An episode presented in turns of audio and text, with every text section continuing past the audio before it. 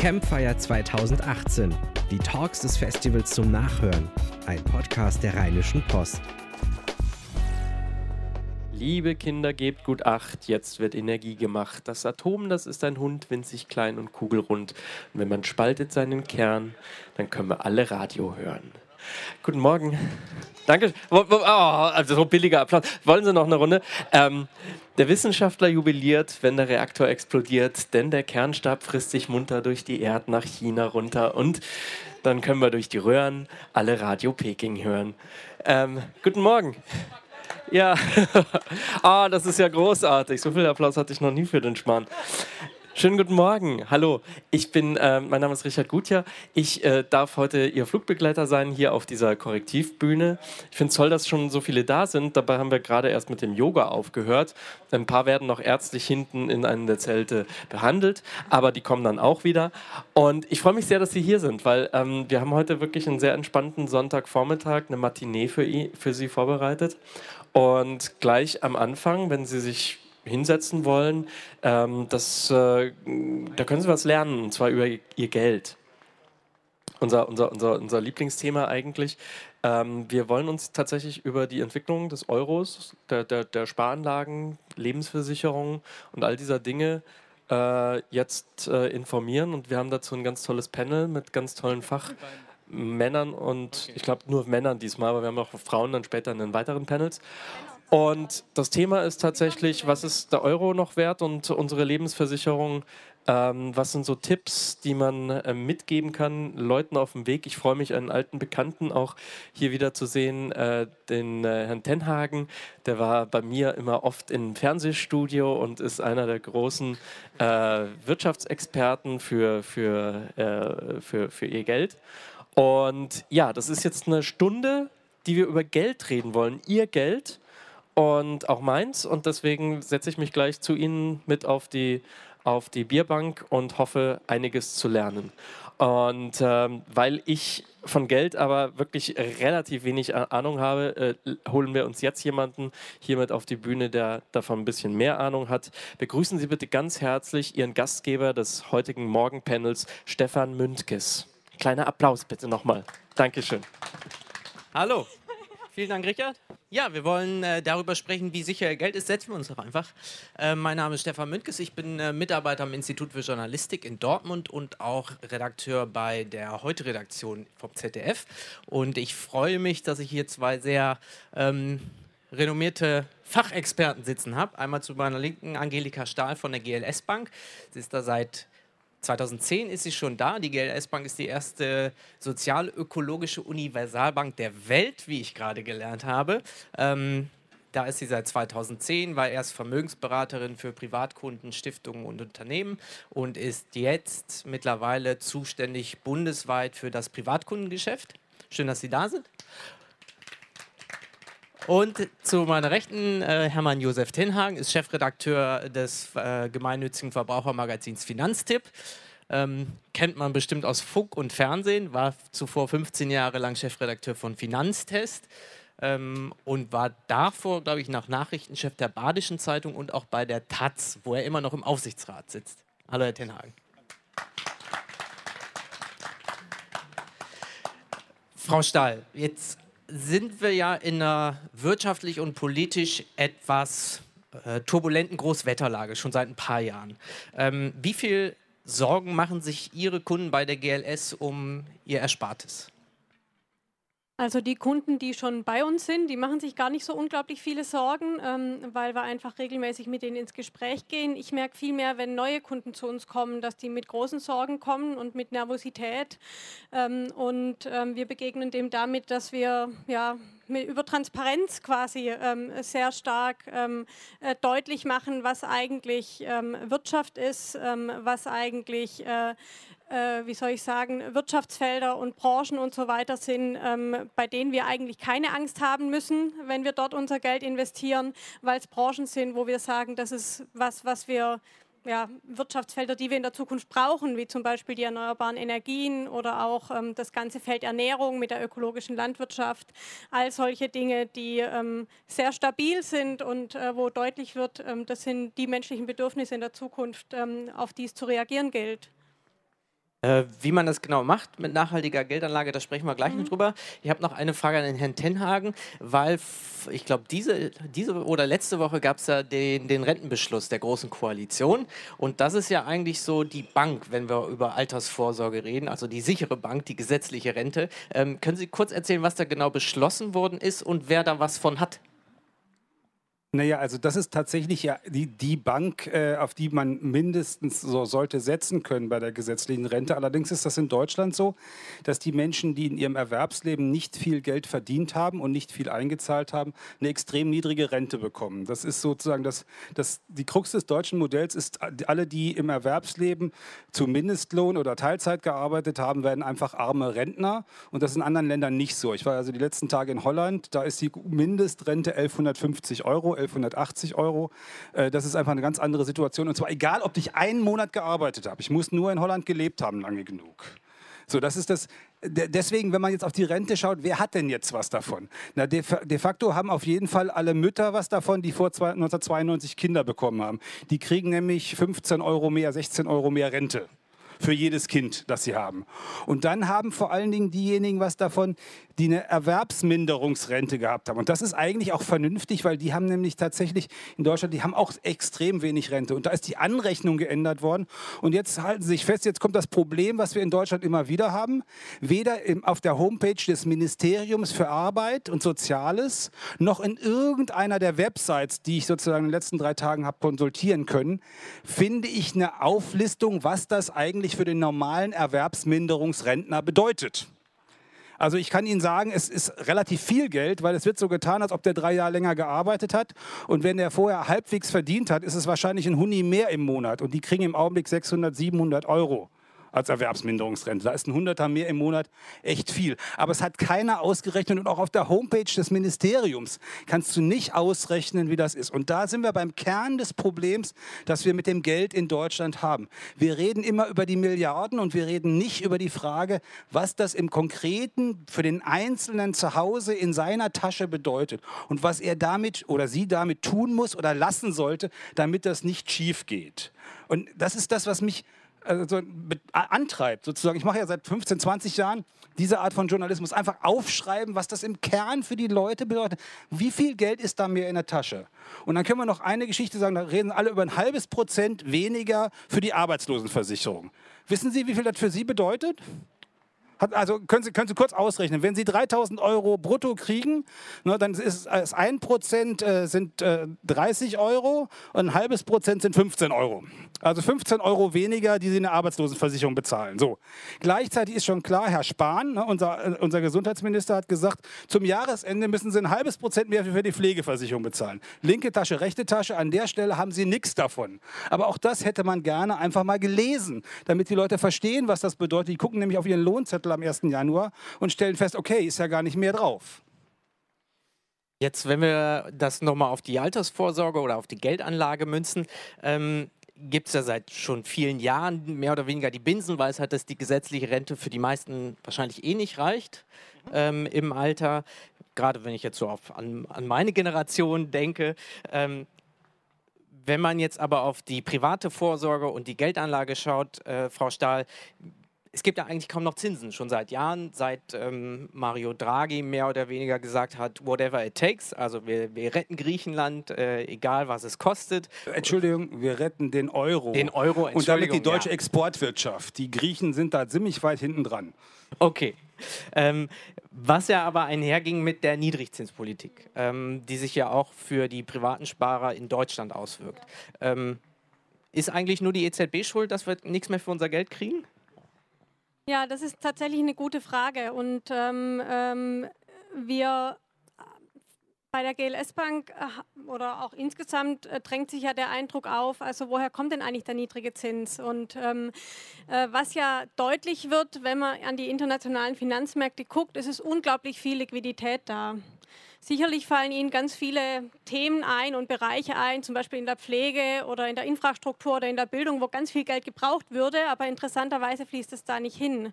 Und dieses viele, viele Geld, dieses Überangebot an Geld ist unserer Meinung nach auch der Grund, dass der Zins immer weiter runtergeht, so wie auch sonst bei Waren und Gütern. Wenn zu viel da ist, dann geht der Preis runter und so ist es auch beim Geld. Das heißt, ähm, es ist tatsächlich ähm, unserer Meinung nach die Frage, ähm, wie man das ganze Geld wieder in die Bereiche bringt, wo es eigentlich gebraucht wird. Das heißt, die EZB hat unseres Erachtens nach gar nicht so unfassbar viel Einfluss auf die Zinsentwicklung, sondern dieses viele, viele Geld äh, führt letztlich dazu, dass der Zins immer weiter nach unten geht und ähm, auf der anderen Seite Vermögenspreise hochgehen. Zum Beispiel im Immobilienbereich sehen wir das sehr deutlich, ähm, dass eben Teile von diesem vielen Geld in die Immobilien fließen und dadurch eine Vermögensinflation entsteht. Ähm, insofern glauben wir, dass die EZB gar nicht so unfassbar viel Einfluss ähm, darauf hat. Wir auch ähm, vermutlich ähm, noch eine ganze Weile mit dem niedrigen Zins eben auch leben müssen. Ne? Herr Tenhag. Ja, wir werden noch eine ganze Weile leben müssen. Die eigentliche Frage leben müssen und leben dürfen.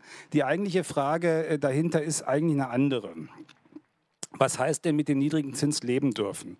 Warum trage ich mein Geld auf die Bank, beschäftige mich nicht damit, was mit dem Geld passiert und erwarte, dass dafür ein Zins rauskommt? Also diese, diese Logik, die wie lange funktioniert hat, funktioniert aktuell nicht. Bei, bei Ihnen, bei der GLS, bekommt man keine Zinsen, bei der Sparkasse bekommt man 0,01 Prozent, wenn es eine gute Sparkasse ist. Und es gibt ein paar Banken, die tatsächlich fürs Tagesgeld noch ein halbes Prozent zahlen. Aber der eigentliche Punkt an der Geschichte ist, eigentlich müsste das Geld ja produktiv investiert werden. Und dann geht man nach Deutschland und guckt mal hin. Da liegen 2000 Milliarden Euro auf tagesfälligen Konten wo die Leute morgen drankommen, wo das Geld nicht investiert ist. 2000 Milliarden Euro. Und gleichzeitig stecken die Leute das Geld nicht in irgendwas Produktives. Und wenn sie das Geld investieren, dann kaufen sie Immobilien. Und wenn man sich das jetzt anschaut, wie das in Deutschland ist, vor 20 Jahren habe ich mich auch schon mit Finanzen beschäftigt. Damals war der typische Immobilienkäufer Mitte 30 und hat die Erstimmobilie gekauft. Heute ist der typische Immobilienkäufer Mitte 50 und kauft seine Zweitimmobilie. Äh, also man kann das einfach sehen. Bei online kann man ja relativ gut sehen, wie alt die Leute sind, die sozusagen auf die Seite kommen, sich was angucken. Und die Immobilieninteressierten sind heute Mitte 50 und früher war Immobilie das junge Thema erstens, weil es die 35-Jährigen waren. Bei, bei, Geld ist 35 jung. Ähm, und außerdem war es das weibliche Thema, weil es keine Immobilie gab, wo zwei den Vertrag unterschrieben haben, wo sie nicht vorher einen Haken dran gemacht hatte. Sonst haben die Frauen sich oft nicht so sehr ums Geld gekümmert, aber Immobilienkredite sind immer von der Frau mitentschieden worden. Das ist interessant. Also ich habe einfach die Empirie von den Zahlen her.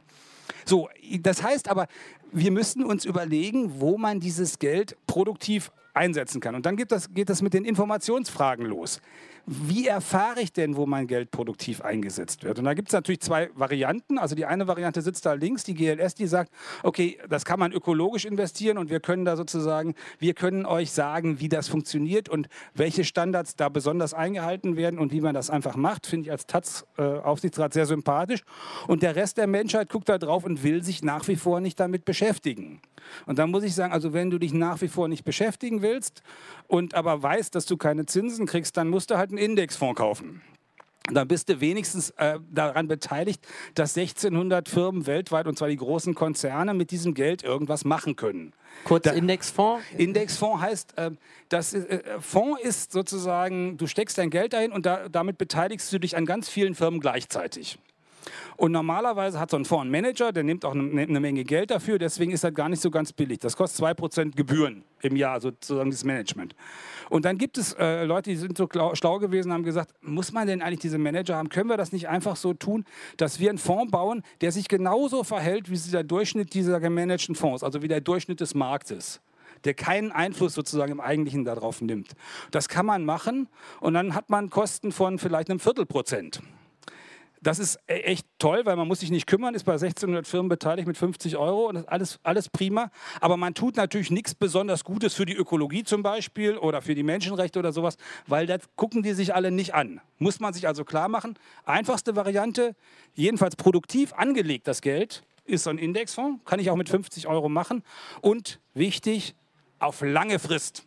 Nicht von heute auf morgen, nicht 15 Tage, nicht 15 Monate, 15 Jahre. Das Geld, was man da hinsteckt, man muss ja nur 50 Euro machen und man kann auch da wieder was rausnehmen, aber, aber man sollte die Perspektive 15 Jahre haben. Wenn ich es ethisch oder ökologisch machen will, dann muss ich mir mehr Mühe geben beim Verstehen, beim Reinhängen und im Zweifel auch einen Manager bezahlen, der ein bisschen Geld dafür haben will, zum Beispiel bei Ihnen. Ja, aber, aber die Ja. GLS bietet ja keine Indexfonds an, wenn ich das richtig weiß. Ja, das ist richtig. Also und ähm, das hängt im Grunde damit zusammen, ähm, was Sie auch ange angesprochen hatten. Sie hatten gesagt, Herr Tenhagen, ja, viele, die meisten wollen sich gar nicht damit beschäftigen. Und tatsächlich kommen auch zu uns viele Menschen, die ins Beratungsgespräch kommen und sich dann äußern und sagen, naja, eigentlich, also ich ich verstehe das ja alles gar nicht. Ähm, was soll ich denn machen? Am besten, ich lege es nur aufs Tagesgeldkonto. Und diese ablehnende oder zurückhaltende Haltung, die ergibt sich aus meiner ähm, also aus meinem Erfahren vor allem daraus, dass viele eben diesen großen Finanzmarkt gar nicht verstehen. Und an der einen oder anderen Stelle ist er auch nicht zu verstehen. Ich erlebe aber auch, wenn ich mit den Menschen ins Gespräch dazu gehe, ähm, was ist das da eigentlich, was du da machst? Ne? Du gibst mir jetzt Geld, du gibst mir 200.000 Euro, 50.000 Euro, 10.000 Euro. Ähm, und ähm, wie entsteht denn eigentlich so ein Zins? Oder warum gibt es denn aufs Tagesgeld keinen Zins? Und warum gibt es aber vielleicht auf eine erneuerbare Energienanlage Zins? Und ist vielleicht eine erneuerbare Energienanlage ähm, auch eine Anlagemöglichkeit, die dich abgrenzt von diesem großen Kapitalmarkt, den du nicht verstehst. Also wie hängt das eigentlich alles zusammen? Und ich erlebe, dass viele, wenn sie verstehen, wie die Dinge zusammenhängen und wenn sie verstehen, was mit dem Geld geschieht, dann auch ein anderes Interesse entwickeln für diese Geldanlage. Ähm, und ähm, für mich ist da auch wichtig, ähm, also was mich so ein bisschen an dieser Gesamtdiskussion häufig stört, ist, wir sprechen oder die Medien oder auch ähm, Zeitschriften, ähm, die es zu Finanzen gibt, die sprechen uns als Anleger häufig rein als Verbraucher an, aber nicht als Bürger. Das heißt, ähm, man guckt in eine Zeitschrift rein und sieht, ja, genau, die Sparkasse bietet 0,01 aufs Tagesgeld, die GLS Bank bietet 0 aufs Tagesgeld. Ähm, und beim Aktienfonds, der hat die Entwicklung genommen bei der GLS Bank und bei der anderen Bank hat er die Entwicklung genommen. Und danach entscheide ich dann. Aber die Frage, die ich als Bürger stellen würde, nämlich die, ähm, welche Verantwortung habe ich vielleicht auch ähm, mit meinem Tun für die Gesellschaft, für die Entwicklung der Gesellschaft? Die Frage wird häufig in ähm, Finanzzeitschriften und so weiter gar nicht gestellt. Wenn ich die aber stelle und darauf auch eine Antwort bekomme, dann habe ich ein ganz, ähm, ganz anderes Verständnis für das, was da eigentlich passiert. Wenn ich auf einen Markt gehe beispielsweise am Wochenende, könnte ich mir vorstellen, da entscheiden Sie auch nicht nur nach dem Preis, sondern Sie entscheiden vielleicht auch, jetzt gehe ich zum Biostand oder zum Demeterstand und nicht zum konventionellen, weil ich weiß, dass dieses Gemüse anders angebaut wurde. Und ähm, das ist für mich ähm, ähm, so eine Kritik auch an dem, wie wir über Geld reden im Großen und Ganzen. Und da komme ich dann zu den Indexfonds. Also warum bieten wir keine Indexfonds an? Wir wollen ja auch mit unseren Investmentanlagen, Aktienanlagen oder Rentenanlagen, auch damit wollen wir eine Wirkung erzielen. Und ähm, unser Aktienfonds beispielsweise, der investiert sehr gezielt auch in kleine und mittelgroße Unternehmen, wo wir auch regelmäßig an Kapitalerhöhungen mitmachen. Das heißt, dem Unternehmen neues Kapital zur Verfügung stellen. Das heißt, eben wirklich Kapital ins Unternehmen geben, das dann auch für eine Weiterentwicklung genutzt wird. Das kann ein Indexfonds nicht leisten. Und ähm, und das kostet natürlich dann auch Geld, klar. Also die, das Management eines solchen Fonds, das ähm, kostet auch Geld. Aber ich kann Ihnen sagen, es kostet nicht mehr als bei Aktienfonds anderer Banken. Das wäre jetzt äh, die, die nächste Frage, mehr wenn wir über, na- Indexfonds auf jeden Fall. über, über nachhaltige Geldanlage sprechen. Ist das, äh, kriegt man da grundsätzlich weniger Rendite als bei Nee. anderen Anlageformen? Nee. Natürlich muss man nicht grundsätzlich weniger Rendite. Also wenn man jetzt den Schnitt nimmt, es stimmt, die GLS-Fonds, die kosten nicht mehr als ein klassischer gemanagter Fonds, das könnte man machen. Man muss sich nur damit beschäftigen, was man da konkret haben will. Und es ist auch, es gibt einen guten Grund dafür, dass, ich sage jetzt mal, äh, die Fachleute sagen dann hellgrüne Fonds, also Fonds, die sich damit beschäftigen, äh, wie äh, Firmen ökologisch und bei Menschenrechten und bei Sozialstandards arbeiten, dass die mindestens genauso gut sein können wie so ein Feld-, Wald- und Wiesenfonds. Das liegt einfach daran, dass um hellgrün managen zu können, der Manager der Firma sich schon mal mit seiner Firma beschäftigt haben muss und mal die Müllströme der Firma angeguckt haben muss, die Energieströme und die Zulieferer angeguckt haben muss, wie das denn in Arbeitsstandards da ist. Und es gibt Harvard-Studien, eine ganze Reihe dazu, die sagen eigentlich, also die Firmen, die das angucken, sind auf die Dauer, sind die, sehen die besser aus im Markt. Und deswegen auf die Dauer kann das auch durchaus lukrativ sein. Im Augenblick ist es aber sozusagen für die meisten Leute, das ist, sind immer noch 2% äh, Managementgebühr, die da ist. Und ich muss mich tatsächlich wirklich beschäftigen wollen. Und wenn man jetzt mal anschaut, was die Leute machen, die haben, äh, die haben keinen Zugang dazu. Und ich, äh, ich mache das immer, ich komme aus, mein, mein Papa hat einen Bauernhof oder vielmehr mein Bruder. 400 Jahre Familienbesitz. Es gibt niemand in der ganzen Nachbarschaft, der nicht eine Solaranlage aufs Dach gemacht hätte, bevor er den nächsten Trecker gekauft hätte. Das haben die alle verstanden. Die haben alle verstanden, dass Solaranlage auf dem Dach ökologisch vernünftig ist und Geld einbringt. Und als die Milchpreise vor zwei Jahren so niedrig waren, hat mein Bruder mit seinem Solardach mehr Geld verdient als mit seinen 150 Kühen. So, also äh, ja, das haben die verstanden. Das ist aber genau der Punkt, wo wir dran arbeiten müssen, dass die Leute verstehen, was das jeweils macht. Ich meine, wer sich, wer sich an BP beteiligt hat, als damals im, im, äh, im Golf von Mexiko diese Ölplattform in die Luft gegangen ist, da redet man heute immer von den 30 Milliarden Dollar, die das gekostet hat, das alles zu reparieren. 30 Milliarden. Der Kurs von BP ist um 180 Milliarden eingebrochen. Da sind 180 Milliarden Dollar verschwunden, weil die nicht auf ihre Umwelt aufgepasst haben. Das ist in anderen Fällen ganz genauso. Ich sag mal, VW und diese Dieselökonomie in Deutschland, das wird ganz, ganz teuer, das wird ganz, ganz fürchterlich. Und bei Bosch arbeiten 50.000 Leute der, in der Spezialisierung am Dieselmotor. Und wenn der Dieselmotor nicht mehr ist, für einen Elektromotor braucht man davon 5.000. Also wir haben da richtige Probleme, wenn man sich nicht damit beschäftigt. Ähm, aber aber es muss natürlich auch so zugänglich gemacht werden, dass die Leute das verstehen können. Und ich sage mal, also das ist ja natürlich auch meine Profession, die da manchmal nicht besonders gut ist im Zugänglichmachen äh, dieser Information. Aber es ist natürlich auch so, dass, äh, dass äh, Lobbyarbeit verhindert, dass bestimmte Informationen rauskommen. Wenn, Sie, äh, wenn ich ganz gehässig sein will zum Dieselskandal, dann sage ich immer, der Dieselskandal ist ein Golfschlägerskandal. Die haben damals zusammengesessen und haben überlegt, wie groß dieser AdBlue-Tank sein darf, damit der Golfschläger noch in den Kofferraum passt. Und dann durfte der AdBlue-Tank nicht so groß sein. Und dann haben sie sich darauf geeinigt, die BMW-Leute wollten sogar größere AdBlue-Tanks haben damals, ähm, weil die haben ja immer größere Kofferräume gehabt, weil die größere Autos gehabt haben. Aber sozusagen, man hat sich auf eine, einen Standard für diesen, für diesen Tank geeinigt. Und dieser Standard für den Tank bedeutete, dass in Kalifornien die Leute halt regelmäßig hätten an die Tankstelle fahren müssen und AdBlue tanken. Das wollte man bei VW den Leuten nicht zumuten, also hat man die Abschalteinrichtung als nächstes da reingemacht. Und so eine Logik, so eine Logik führt dazu, dass wir diese Geschichte jetzt haben. Und jetzt, äh, alle, die jeden, hierher schon mal ein neues Auto gekauft haben, wie groß war der Unterschied zwischen dem Listenpreis und dem Preis, den sie bezahlt haben? Und was würde die Nachrüstung eines Diesel kosten?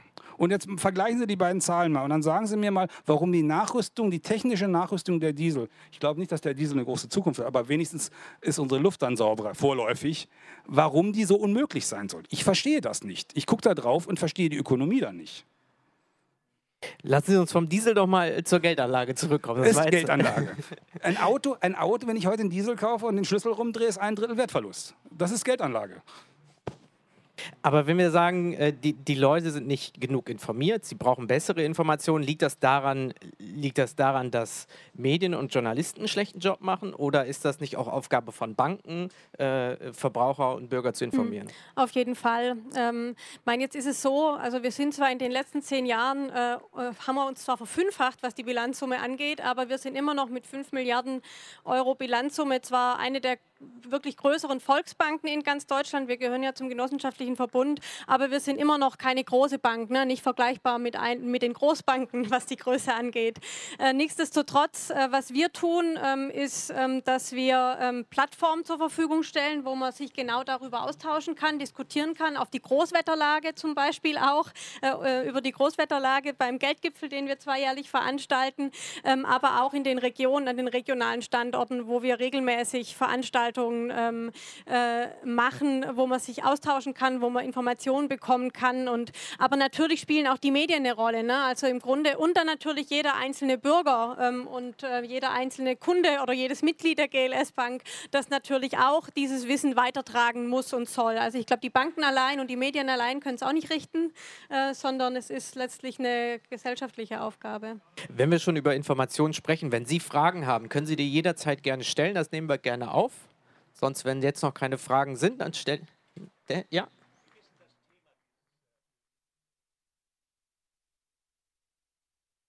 Okay. Das kommt drauf an. wie sicher ist unser Geld? Also wie sicher ist der Euro, meinen Sie, oder? Ja.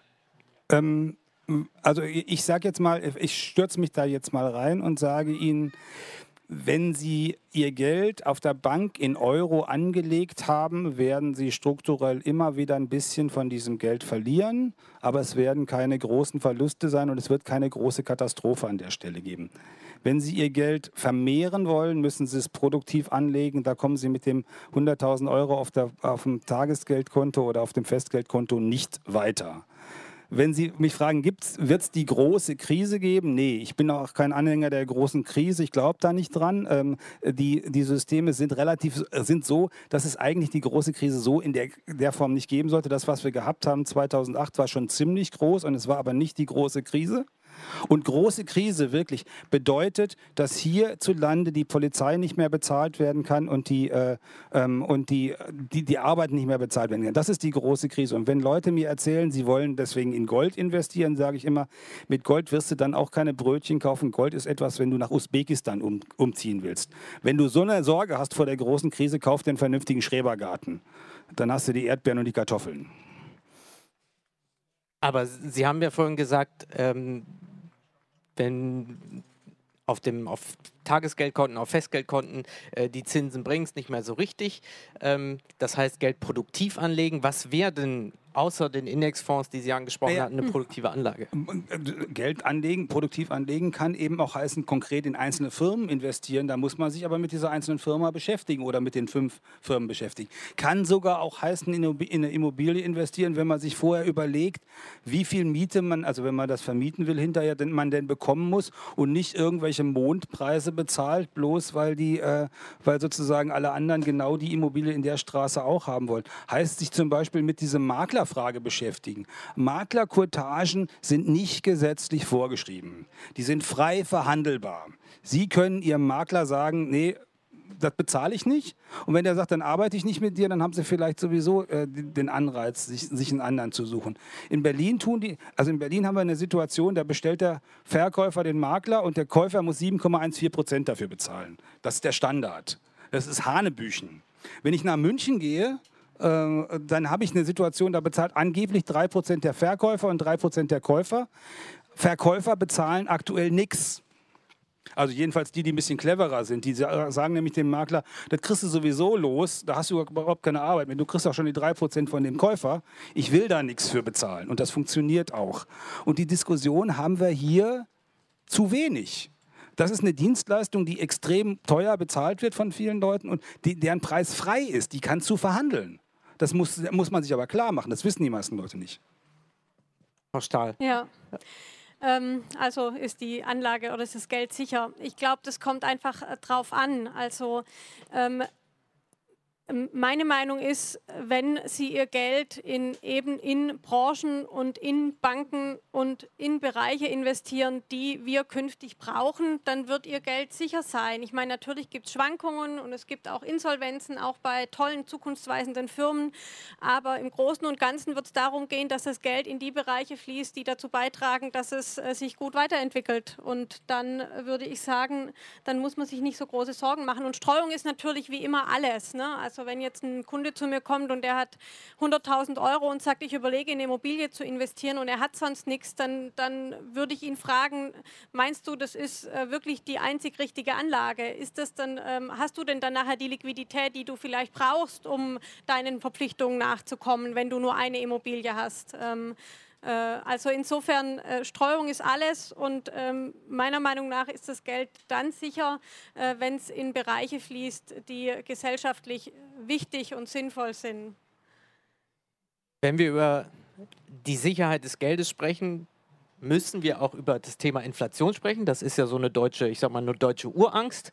Ähm, die Inflation ist seit 2016, ich habe es extra nochmal nachgeschaut, äh, kontinuierlich gestiegen, allerdings auf einem sehr niedrigen Niveau, ich glaube von 0,6 auf 2,0 Prozent ähm, aktuell. Ähm, ist die Inflation tatsächlich etwas, worüber man sich Sorgen machen, worüber man sich Sorgen machen sollte, oder ist das was, was einfach nur so traditionell im Stammhören, äh, im Stammhören bei uns Deutschen ist? Naja, Sorgen, also wenn man sich jetzt nicht die großen Sorgen macht, aber sich damit beschäftigt, ist das schon richtig. Weil die, die Inflation, die 2% sind genau der, der Punkt, warum, wenn ich das Geld auf der Bank liegen lasse, auch auf einem sch schlechten Tagesgeldkonto es immer weniger werden wird. Und zwar eben um diese 2% oder vielleicht mal 3%, mal 1%, mal 4%. Übrigens ist das auch so gewesen, als man da Zinsen bekommen hat. Da war die Inflation dann zum Teil anderthalb Prozent höher als die, als die Zinsen, die man bekommen hat, selbst wenn da dann 2 vorne stand als Zins oder so.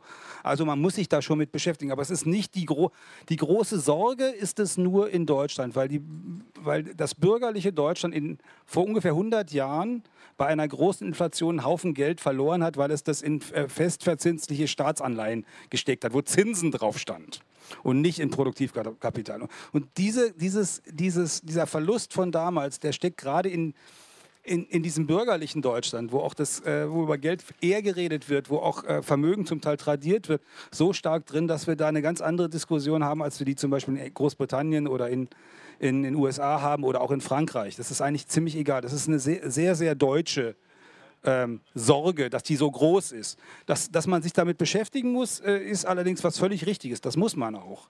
Nur man muss nicht die ganz große Sorge, man muss, muss nicht die Katastrophenszenarien immer gleich am Himmel anmalen. Der Herr, ich glaube, Sie hatten eine Frage? Wie auch, hier gibt es sowohl im Aktienbereich wie auch in den Rentenfonds. Aber zu, zumindest wenn Nachhaltigkeit davor steht, eben, wenn Nachhaltigkeit davor steht, kann ich davon an, ausgehen, dass die auch wirklich sauber investiert werden für ja. saubere Produkte. Ich, ja, ja. Machen wir das waren jetzt zwei Fragen, machen wir eins ja. nach dem anderen. Machen okay. wir erst, erst also den Indexfonds. Den, den, Indexfonds, den können Sie, ähm, äh, den könnte Ihnen auch Ihre Sparkasse besorgen. Die haben sogar, die haben so eine Online-Bank dafür, wo man das kaufen kann, wo das preiswert zu machen ist. Wenn Ihre Sparkasse das nicht will, wenn, dann, dann sagt sie Ihnen im Grunde das, was in dem Management von den normalen Fonds drinsteckt. Da steht 2% Managementgebühr drin, eine, 1% davon kriegt die Sparkasse zurück, dafür, dass sie nichts tut. Und alle zehn Jahre sagen die Ihnen, oder für alle fünf Jahre, du musst mal einen anderen Fonds kaufen, dann kriegen sie 5% Ausgabeaufschlag. Das ist als NEP, also um das mal ganz klar und hart zu sagen. Sie kriegen die über Online-Banken. Sie können auch bei Finanztipp auf unserer Website nachgucken. Also wir haben da äh, einige 10.000 Leute, die das im Monat machen, die da nachgucken, wo man die bekommt, auch wo man ein preiswertes Depot bekommt, weil das ist das Nächste, was NEP ist. Also es gibt Depots, die kosten praktisch nichts. Und es gibt Depots, wo Sie, wenn Sie ein bisschen mehr Geld drauf haben, ein paar hundert Euro im Jahr im Depot schon alleine ausgeben. Und die müssen sie auch erstmal verdienen. Brauchen sie auch beides nicht. Wie gesagt, kann man bei uns nachgucken. Und man kann auch, wir haben einen Newsletter, der ist kostenlos einmal in der Woche. Da beschäftigen wir uns exakt mit den Fragen. Vom Dieselmotor über den ETF bis zur Frage, ob man jetzt eigentlich einen neuen 8K-Fernseher kaufen soll, wo 8K-Filme 8K noch gar nicht existieren. Äh, äh, und dann ein paar tausend Euro dafür ausgeben soll. Noch die Frage zur Nachhaltigkeit. Wenn Nachhaltigkeit ja. draufsteht, ist es auch immer drin. Ja, natürlich nicht. Vielen Dank für die Frage. Ähm, also ähm, ganz klar ist äh, natürlich auch da, man muss, man muss reingucken. Ne? Oder man geht eben zu einer Bank, ähm, äh, die sehr deutlich und transparent macht, wo sie investiert und wo sie nicht investiert. Aber wenn Sie einen herkömmlichen Nachhaltigkeitsfonds haben, äh, lohnt es sich mal in den Halbjahresabschluss reinzugucken und die Liste der Unternehmen anzugucken und zu schauen, ähm, sind da Unternehmen drin, die mir sofort ins Auge stechen, wo ich weiß, also es gibt ist zum, da ist zum Beispiel Nestlé drin, weil die ja mit Wasser machen und Wasser ist ja so wichtig. Ähm, aber dieses Unternehmen ist eben überhaupt nicht nachhaltig. Also es stechen einem häufig sehr schnell Unternehmen ins Auge, wo man weiß, ähm, die sind gar nicht so nachhaltig. Ähm, und äh, insofern bleibt einem nichts anderes übrig, wenn man wirklich jetzt im Internet nach Nachhaltigkeitsfonds guckt und sagt, Mensch, ähm, da investiere ich möglicherweise mal in den Halbjahresbericht oder Jahresbericht reinzugucken und sich die Titel anzuschauen. Äh, bei uns ist es so, dass wir einmal im Jahr einen Investitionsbericht veröffentlichen, wo wir eben jeden Einzeltitel auch ähm, transparent machen und auch ähm, äh, erzählen, beschreiben, warum wir in diesen Titel investieren aus sozialökologischer Sicht. Neben dem, dass wir natürlich auch ökonomisch auf das Unternehmen draus, äh, drauf gucken. Also Nachhaltigkeit heißt ja nicht nur sozialökologisch, sondern am Ende auch ökonomisch tragfähig, sonst ist es ja auch nicht nachhaltig. Gib ja. Ja. Ja. Ja, den haben wir auch, genau. Den haben wir auch, ähm, der eben jeden Einzeltitel sich auch nochmal anguckt, wo Menschen drin sitzen, die nicht in der Bank arbeiten. Ähm, und zudem, ähm, also ist es eben auch eine Frage der Investmentphilosophie, aber da werden Sie bei den anderen Unternehmen nicht so viel finden. Ähm, also bei vielen sage ich mal, konventionellen Banken müssen Sie sich ja so vorstellen, wenn eine konventionelle Bank einen Nachhaltigkeitsfonds entwickelt, dann ähm, entwickeln die den eben neben diesen ganz vielen anderen Fonds, die sie auch noch anbieten, die eben nicht nachhaltig sind. Und dann ist so ein Stück weit die Frage, wie die das machen. Und häufig orientieren die sich eben auch an Indizes, zum Beispiel dem Dow Jones Sustainability Index, wo es auch viele ETFs drauf gibt. Da würde ich dann wirklich sagen, da kann man vielleicht besser in ETF investieren als in einen gemanagten Aktienfonds, weil am Ende wahrscheinlich das Gleiche drinsteckt. Ähm, da ist dann keine Philosophie, keine Idee dahinter, da gibt es keine Ausschlusskriterien, sondern man orientiert sich eben an was, was sowieso schon da ist. Ähm, und insofern muss man differenzieren. Gibt es denn ja. irgendwie sowas wie ein Bio- oder ein Gütesiegel für nachhaltige Geldanlage? Ja, es gibt tatsächlich ähm, äh, äh die, die FNG, ähm, das auch ähm, eine so eine Art Gütesiegel hat, wobei wir dem tatsächlich auch ein Stück weit kritisch gegenüberstehen, weil natürlich bei so einem Gütesiegel immer die Frage ist, wie tief setze ich da die Grenze, dass möglichst viele reinpassen. Und ist es am Ende nachher nur ein Marketing-Siegel, das ich dann außen an der, an der Hauswand meiner konventionellen Bank dran pappe und sage, wir sind jetzt auch FNG zertifiziert und haben jetzt diesen Nachhaltigkeitsfonds. Also es bleibt uns als Bürger wie überall nichts anderes übrig, als zu hinterfragen und zu gucken, ähm, ist also, es ernst gemeint. Und das, aber das ist genau eigentlich das zentrale Problem. Das zentrale Problem ist dieses sich beschäftigen müssen mit jeder einzelnen Firma. Sie haben dann diese, diesen Anlageausschuss und ihre Leute, die das aufschreiben, weshalb sie diese Firmen nun gerade reingenommen haben und andere vielleicht nicht. Und das ist genau das, was man, was man mehr machen muss, um von so einem klassischen Indexfonds zu, zu so einer nachhaltigen Geld, Geldanlage mit Fonds oder mit Aktien zu kommen.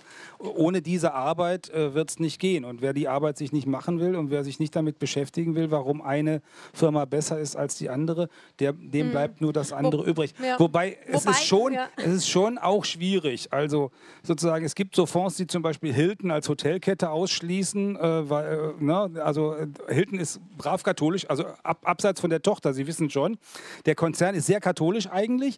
Äh, der Konzern hat aber das Problem, dass er so katholisch ist, dass er auch Spielbanken betreibt. Und das führt dann bei einigen äh, Nachhaltigkeitsfonds dazu, dass sie sagen, nee, also mit Spielbanken mhm. wollen wir nichts zu tun haben. Ja. Dann, äh, dann, dann könnten Sie auch hingehen, Sie könnten einen Scharia-Fonds kaufen. Da haben sie viele, viele von den Problemen, die sie in klassischen Fonds drin haben, haben sie nicht, weil die, äh, weil die äh, muslimischen Regeln da relativ streng sind. Aber sie haben natürlich andere Probleme, die sie sich einkaufen, die sie vielleicht nicht haben wollen.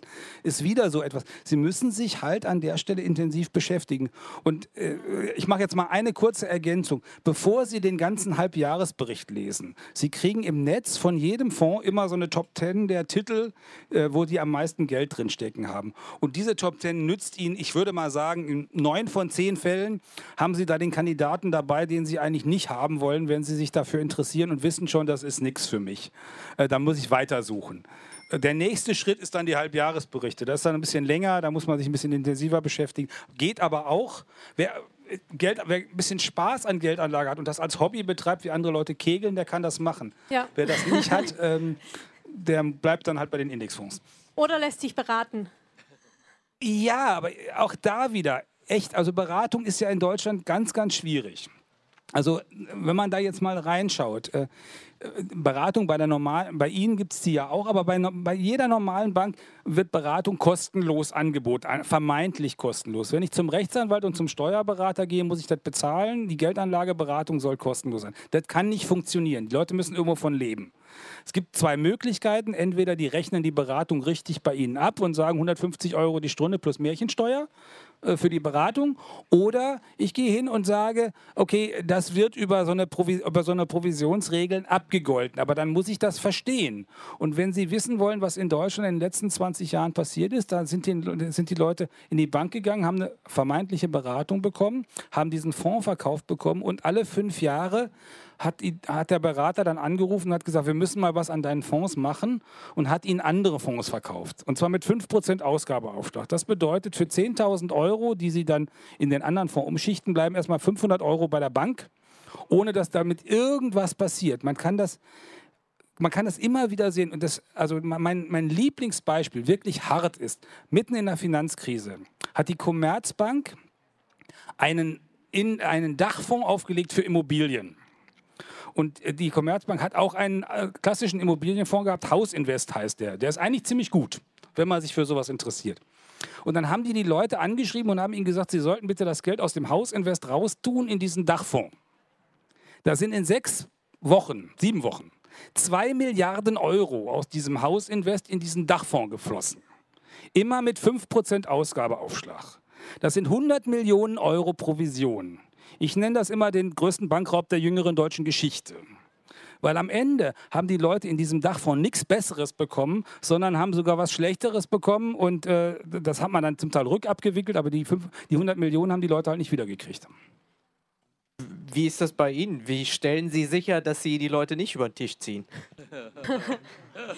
Naja, also das fängt mit der Bezahlung der Mitarbeiter und Mitarbeiterinnen an. Ähm, wir haben keinerlei provisionsbasierte oder ähm, bonusbasierte Bezahlung der Mitarbeiter, die bekommen Festgehalt.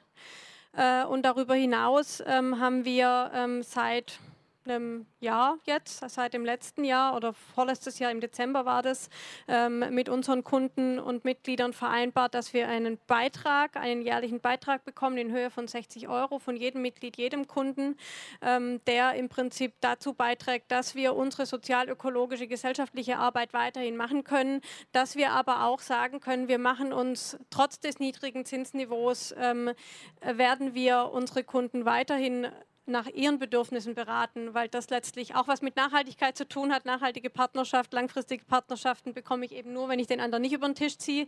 Am Ende muss es aber natürlich trotzdem tragfähig sein, auch die Bank. Also ich meine, auch ich möchte gern ähm, am Monatsende ein Einkommen ähm, haben, ähm, äh, von dem ich gut leben kann und ähm, äh, letztlich ähm, ähm, setzen wir an der Stelle an, wo wir sagen, unsere Mitarbeiter haben Festgehälter, die haben keine Einzelziele, auch das ist wichtig. Wir haben äh, natürlich eine Planung in der Bank, aber es gibt keine Ziele auf Einzelmitarbeiterebene und am Ende steht der Mensch mit seinem Bedürfnis im Mittelpunkt bei jeder Beratung. Und diese Rahmenbedingungen, die helfen da natürlich dabei, dass es da auch ähm, ja, keine Schwierigkeiten gibt. Am Ende bin ich ja verantwortlich fürs Privatkundengeschäft bundesweit. Das heißt, alle Berater in den Regionen, ähm, die ähm, haben Teamleiter und ähm, die, sind, die sind quasi ähm, äh, unter meiner Verantwortung. Und ich kann Ihnen kann sicher sagen, äh, dass bei mir kein Mitarbeiter im Einzelgespräch sitzt am Freitagnachmittag und mir sagen muss, wie viele Termine er in der Woche hatte oder was er verkauft hat, sondern am Ende geht es um den Gesamterfolg und darum, dass die Kunden zufrieden sind und langfristig mit uns zusammen zusammenarbeiten wollen. Richard, du hattest eine Frage, du wartest ja, jetzt schon so lange. Letzte Woche, letzte Woche war lustig. Da haben sie sich in Berlin gekloppt um die Rentenreform.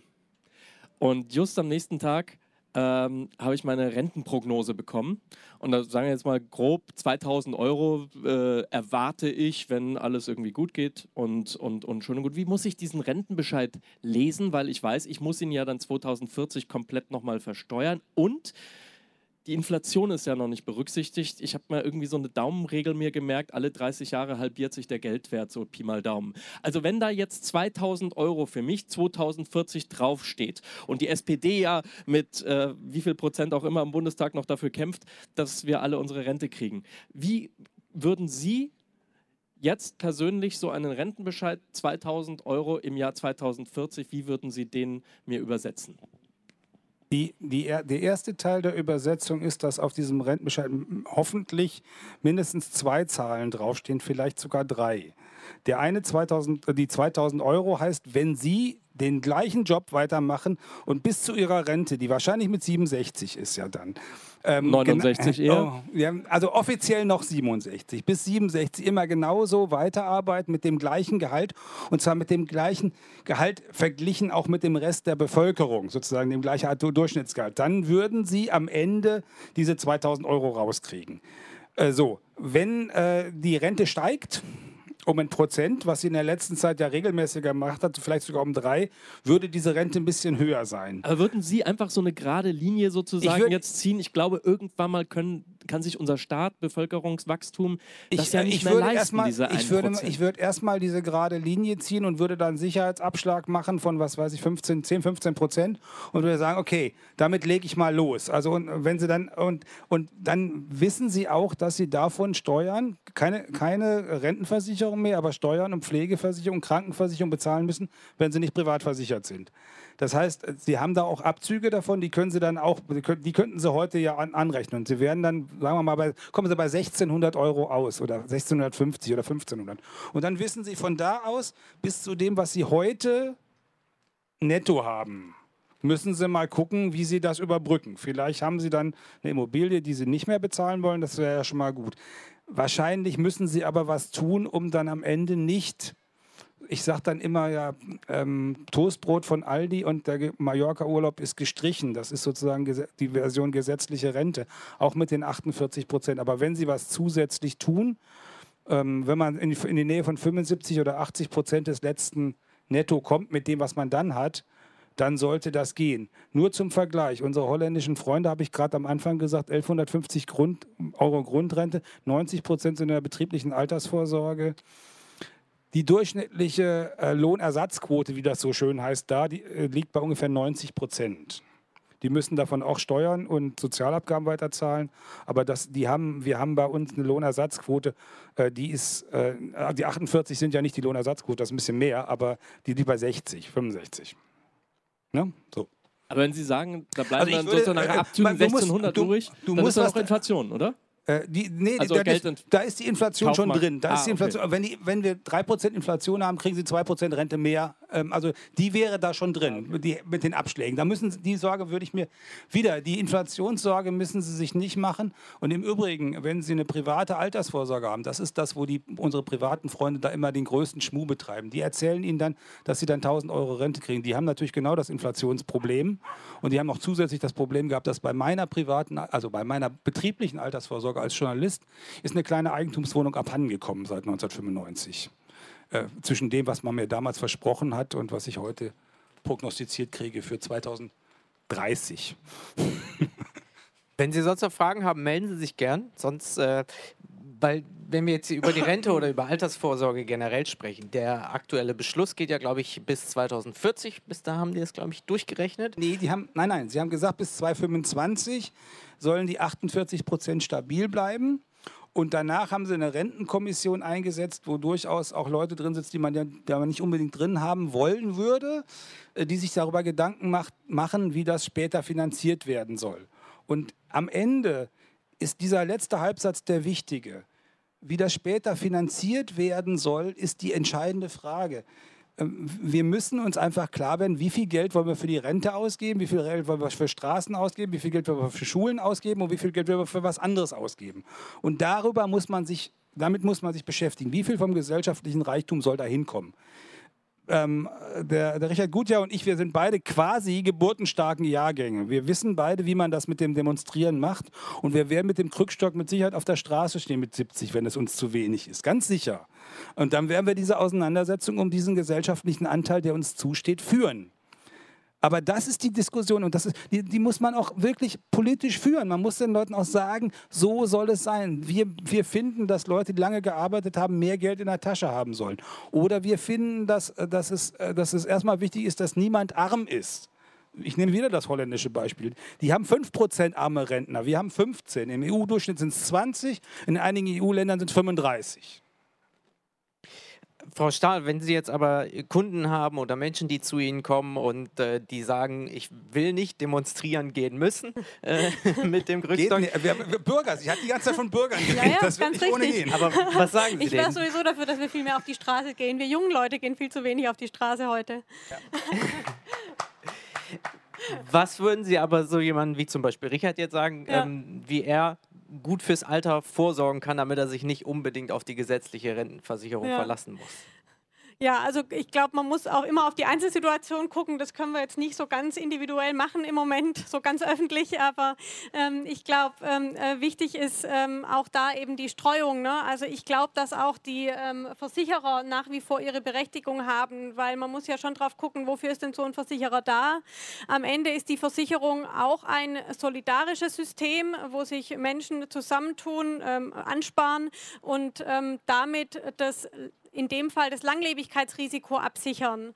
Und äh, beim einen oder anderen, also es wäre schade, wenn ähm, irgendeiner entscheiden müsste, wenn es Geld alle ist, ähm, dass es sich jetzt die Kugel geben muss, sondern es wäre schon gut, wenn da noch was wäre, was auch langfristig verfügbar ist, wie das eben ähm, über eine Lebens- oder Rentenversicherung eben geschehen soll. Aber auch da ist natürlich die Frage, ich meine, viele stellen ja die Lebensversicherer in Frage, ähm, ob die durch das Niedrigzinsniveau, äh, ob wir da auch eine größere Krise erleben werden. Das kann ich mir an der einen oder anderen Stelle natürlich auch ähm, äh, vorstellen, dass der ein oder andere in Schwierigkeiten kommt. Aber auch bei den Versicherungsgesellschaften ist ja dann die Frage, investieren die denn ihr Geld äh, nachhaltig und zwar im Sinne dessen, wie ich schon gesagt habe, also in Bereiche und Branchen, wo davon auszugehen ist, dass ähm, diese Branchen auch langfristig benötigt werden und langfristig Erträge erwirtschaften, dann wird auch eine Versicherungsgesellschaft äh, meines Erachtens nach ähm, äh, weiter ihrer Arbeit nachgehen können.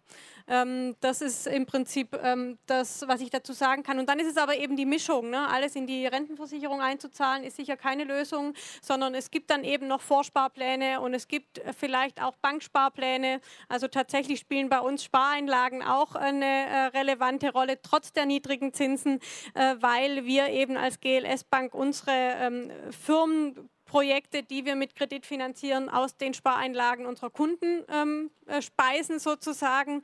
Äh, und ähm, dann ist auch das ähm, sehr, sehr nachhaltig, auch ökonomisch äh, für den Kunden und eben auch eine sehr sichere Anlage. Das heißt, am Ende macht es auch da wieder die Mischung. Herr Tenhang, Sie sind bei den Lebens- und Rentenversicherungen ein bisschen zusammengezuckt, glaube ich. Ja, ähm, also nicht bei der Grundsatzaussage, dass sowas vernünftig ist, weil manche Leute werden so alt wie Juppie Hesters und die sind mit einer Rentenversicherung gut aufgehoben ja. und manche Leute eben nicht. Das ähm, weiß man noch vorher nicht. Weiß man, ja, manche Leute wissen, also die wissen mit 65 wissen viele Leute schon, ob sie zwei Bypässe haben und sozusagen irgendwie hm, ein Problem haben. Aber oder mit 30 Mama, wissen sie es noch oder, nicht. Oder, nee, oder, aber das kann man ja dann häufig auch entscheiden. Aber das Problem der Versicherer ist ein anderes in Deutschland. Wir haben in Deutschland 230.000 Leute, die Versicherungen verkaufen. Das ist ungefähr genauso viel wie in der ganzen EU in der ganzen Rest-EU, also außerhalb von Deutschland.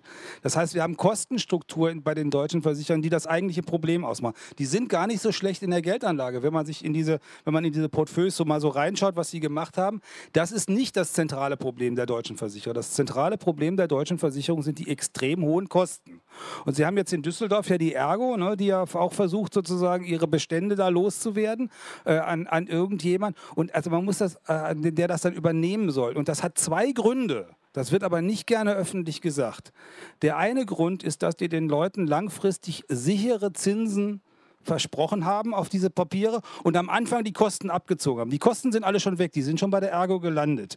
Die, die Zinsen, die muss man noch erbringen in 20 oder 30 Jahren. Das ist der eine Grund. Und der zweite Grund ist, wenn man diese ganzen Verträge verkauft und sagt, wir verkaufen keine Lebensversicherung mehr, dann ist man gleich auch seine ganze Vertriebsmannschaft los. Die sind nämlich dann komplett arbeitslos. Das ist das erste, der, der billigste, die billigste Art und Weise, seine Arbeitskräfte loszuwerden. Das ist eine Doppelstrategie. Also muss man, das muss man sich auch klar machen. Und an diesen Lebensversicherungs äh, Modellen ist das zentrale Problem immer gewesen, dass die am Anfang die Kosten abziehen. Die ziehen für einen Vertrag über 30 Jahre am Anfang einen Großteil der Kosten ab und dann die Hälfte der Leute, nein, zwei Drittel der Leute, 70 Prozent der Leute hält die 30 Jahre nicht durch. Die Kosten haben sie aber alle vorne bezahlt. Das ist ein Bereicherungsmodell, das so nicht geht. Und das geht, nicht, geht hier nicht um die Geldanlage und es geht auch nicht um das prinzipielle Modell, dass eine Rentenversicherung, die dafür sorgt, dass die Leute, die lange leben, auch mit 107 noch, Entschuldigung, auch mit 107 noch Geld in der Tasche haben, dass das auch sein soll und sein darf und sein kann und eine gute, eine gute Idee ist im Prinzip. Was macht denn jemand, der eine Lebensversicherung abgeschlossen hat, schon vor ein paar Jahren? Äh, und jetzt steht ja sogar der Garantiezins bei manchen in Frage. Das ist eine ganz einfache Antwort. Alte Versicherungen nicht kündigen, neue nicht abschließen.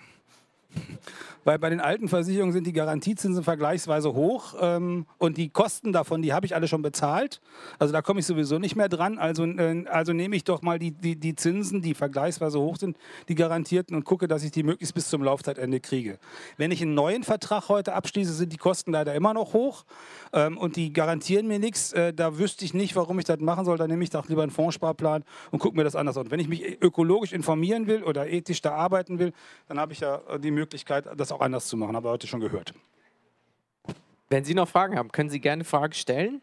Sonst habe ich vielleicht eine, eine, eine etwas grundsätzlichere Frage. Ähm, wir haben jetzt einmal über Versicherungsmodell für die Altersvorsorge gesprochen. Wir haben am Anfang aber auch über Geldanlage gesprochen. Äh, mische ich die beiden oder wie unterscheiden die sich grundsätzlich? Ich weiß gar nicht, wie ich darauf antworten soll. Also am Ende gehört es irgendwie ja zusammen. Ne? Also am Ende, was passiert in einem Anlagegespräch oder in einem Gespräch, wenn ein Kunde kommt, äh, man, man, klärt, was er für Ziele und Wünsche hat und was er braucht und dann guckt man, was das Passende ist. Ob es ein Vorsparplan ist, ob es vielleicht doch eine Versicherungslösung ist oder ob es eine Spareinlage ist oder ob es eine Mischung aus allem ist. Ne? Also insofern, ähm, also man kann, also es ist herkömmlich so, dass ich Geldanlage und Altersvorsorge trenne. Ähm, ob ich das am, also man kann das sicherlich auch in irgendeiner Art und Weise trennen, aber ich glaube, es ist sehr individuell im Gespräch festzustellen. Ähm, also ich würde ja immer sagen, jenseits der gesetzlichen Rente sollte jeder was zusätzlich tun. Da gibt es zwei Instrumente. Man kann einen Riester-Vertrag machen und man kann eine Betriebsrente machen. Der Riester-Vertrag hat den Vorteil, dass der Vaterstaat da echt was dazu tut und zwar richtig was dazu tut. Und wenn man einen günstigen Vertrag hat, ist das auch lohnend und dann kann man das auch gut machen. Da, Aber egal, egal was, die, was diese ganzen Heinis immer sagen, die nicht mal begriffen haben, dass sie den Steuervorteil von ihrem Riester-Vertrag jedes Jahr gezogen haben. Ich kriege da echt immer Pickel bei der Diskussion. Die Alternative, die einzig vernünftige Alternative für Altersvorsorge am Anfang, wenn man sich noch nicht viel beschäftigt hat und wenn man nicht arg viel Geld hat, ist eine Betriebsrente und zwar dann, wenn mein Chef ordentlich was dazu tut. Und da haben die sozusagen 2003 hat der Gesetzgeber gesagt, jeder Betrieb, und wenn es eine Zwei-Mann-Klempnerbude ist, der Chef muss dir eine Möglichkeit zur betrieblichen Altersvorsorge anbieten. Muss.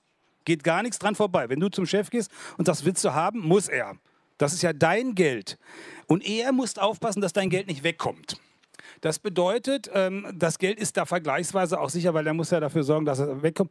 Es ist aber nicht so dolle, weil man gleichzeitig was an der gesetzlichen Rente verliert. Deswegen muss das auch, und das ist jetzt demnächst erst so, das haben Sie jetzt nach 15 Jahren immerhin gemerkt oder 18, äh, muss der Chef auch was dazu tun. Weil wenn Sie 2000 Euro in so eine Betriebsrente einzahlen von Ihrem Gehalt, sparen, sparen Sie Sozialbeiträge. Na, ungefähr, da werden ungefähr, also für die Rentenversicherung und für die Sozi äh, wird was gespart. Nicht nur Sie sparen das Geld, auch Ihr Chef spart dieses Geld. Und bislang ist das so gewesen, dass jede Menge etwas nicht so freundliche Chefs, sage ich mal, das ist eine vorsichtige Formulierung, dass die einfach dieses Geld, was da eingespart wird, behalten haben das müssen die künftig damit einzahlen. Und wenn sie von bei einer Betriebsrente 20 oder 30 Prozent vom Chef obendrauf kriegen, weil der ja auch was gespart hat, dann ist das eine gute Lösung, jedenfalls wenn sie länger in dem Betrieb bleiben. Wenn sie oft wechseln den Arbeitsplatz, dann sind sie immer noch besser bei einer Riester-Rente aufgehoben, weil die können sie behalten, während sie bei so einer Betriebsrente dann hinterher sieben Verträge haben, wo sieben Leute irgendwie Verwaltung machen und da kriegen sie da 13,50 Euro und da 32,50 Euro an Betriebsrente. Da haben sie nichts davon. Okay.